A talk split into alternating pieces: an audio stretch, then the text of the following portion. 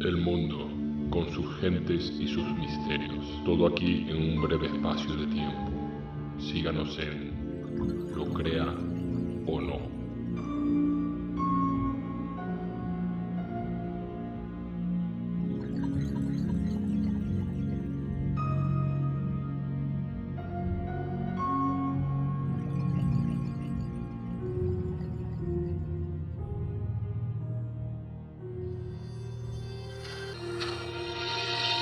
Aquí, en los museos vaticanos, las magníficas esculturas de mármol han fascinado a artistas, papas y turistas durante siglos.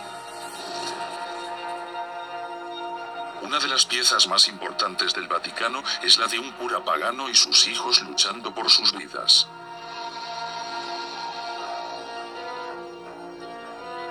Todo el mundo conoce la leyenda de la caída de Troya, pocos saben que hubo un hombre que no se dejó engañar por el caballo de Troya e intentó impedir la masacre. Laoconte.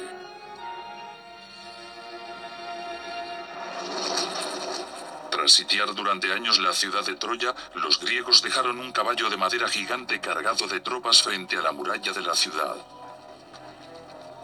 Laoconte, al ser el sumo sacerdote de la ciudad, corrió a convencer a los troyanos para que lo ignorasen y no lo metieran en la ciudadela. Quid quid id est, timeo danaos et ton aferentes, dijo. Sea lo que sea, no me gusta, no me fío de un griego que trae regalos. Arrojó una lanza al vientre del caballo y resonó. Y justo en ese momento fue castigado por los dioses. El castigo apareció en forma de dos enormes serpientes que salieron del mar y atacaron a Laoconte y a sus dos hijos.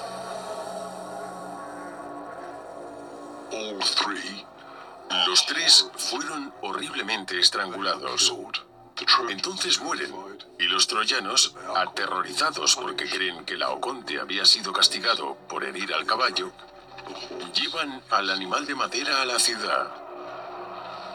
Troya arde. Una gran estatua de mármol que representa a Laoconte y a sus hijos fue descubierta bajo tierra cerca de Roma en 1506. Fue un descubrimiento muy celebrado. Dado el sorprendente descubrimiento y su empeño en coleccionar esculturas antiguas, el Papa Julio II hizo que la trasladaran al Vaticano, donde pasó a formar parte de las colecciones del Vaticano. Artistas de la época, como Miguel Ángel, quedaron asombrados por la escultura. Pero, ¿de dónde salía? ¿Quién la había esculpido? Se identificó de inmediato como la gran escultura de Laocoonte, tal y como la describía el escritor romano Plinio el Viejo. Plinio el Viejo fue un historiador romano del siglo I que escribió sobre una increíble escultura de Laoconte esculpida por tres artistas. La mayoría de expertos creen que esta es esa misma escultura, desaparecida durante 1500 años. Historiadora del arte generó un gran revuelo hace poco cuando afirmó que esta no era la escultura descrita por Plinio, sino una imitación creada por el mismísimo Miguel Ángel. La falsificación de antigüedades llevaba cientos de años siendo un negocio fructífero, ejercido por muchos de los artistas más famosos del Renacimiento, incluido Miguel Ángel. Creo que es muy curioso que se afirmara que Miguel Ángel había sido el escultor del Laoconte. Se sabe que Miguel Ángel había ayudado a unir las piezas de la escultura.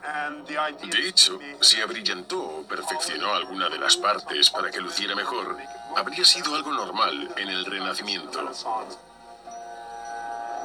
Pero dudo mucho que fuera capaz de esculpirla entera. Está compuesta por varios bloques grandes de mármol.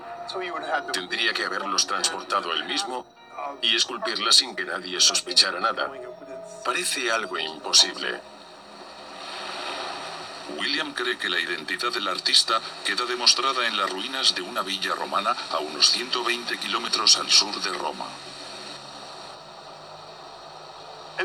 Esto es Esperlonga, el lugar favorito de la élite romana. Y esta es de largo la villa más impresionante de todas las villas imperiales que se construyeron.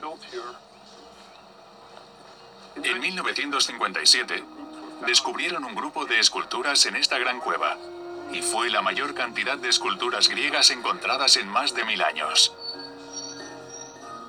Las esculturas muestran episodios de la vida del héroe griego Ulises que se contaba entre las tropas durante la caída de Troya. Todas las partes de la escultura han sido trasladadas de la gruta al museo para su conservación. La más impresionante es la escena en que Ulises ataca al monstruo Polifemo, el cíclope, justo en el momento en el que atraviesa con su lanza el único ojo del monstruo. Expuesta en esta gruta natural de aspecto teatral, era casi como una Disneylandia romana. Algo aquí conectaba esta gruta con la Oconte. En un trozo de escultura que estaba en mitad de este estanque, William encuentra una pista esencial. Justo aquí, en la caña del timón, las esculturas de Sperlonga están firmadas por los tres artistas que esculpieron todas estas esculturas. Estos son los nombres que el escritor Plinio aseguraba que esculpieron la famosa escultura de Laoconte. Pero hay algo más aparte de las firmas de los artistas que convence a William. Para mí, como historiador del arte, el fragmento de las esculturas de Sperlonga que más me recuerda a la cabeza del Laucoonte del Vaticano es este detalle de Ulises.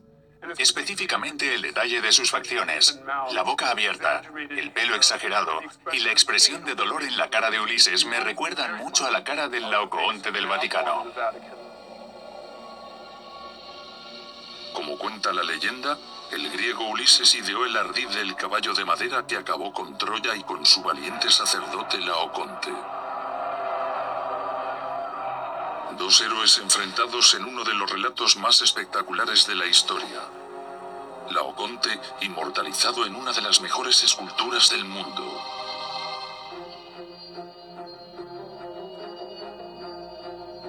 Cada obra tiene su historia en los museos vaticanos en las paredes, en los techos y escondidas en los sombríos pasillos. Puede que no se vean a simple vista, pero si uno se fija bien, sus secretos se revelan y nunca dejan de sorprender. Aunque usted no lo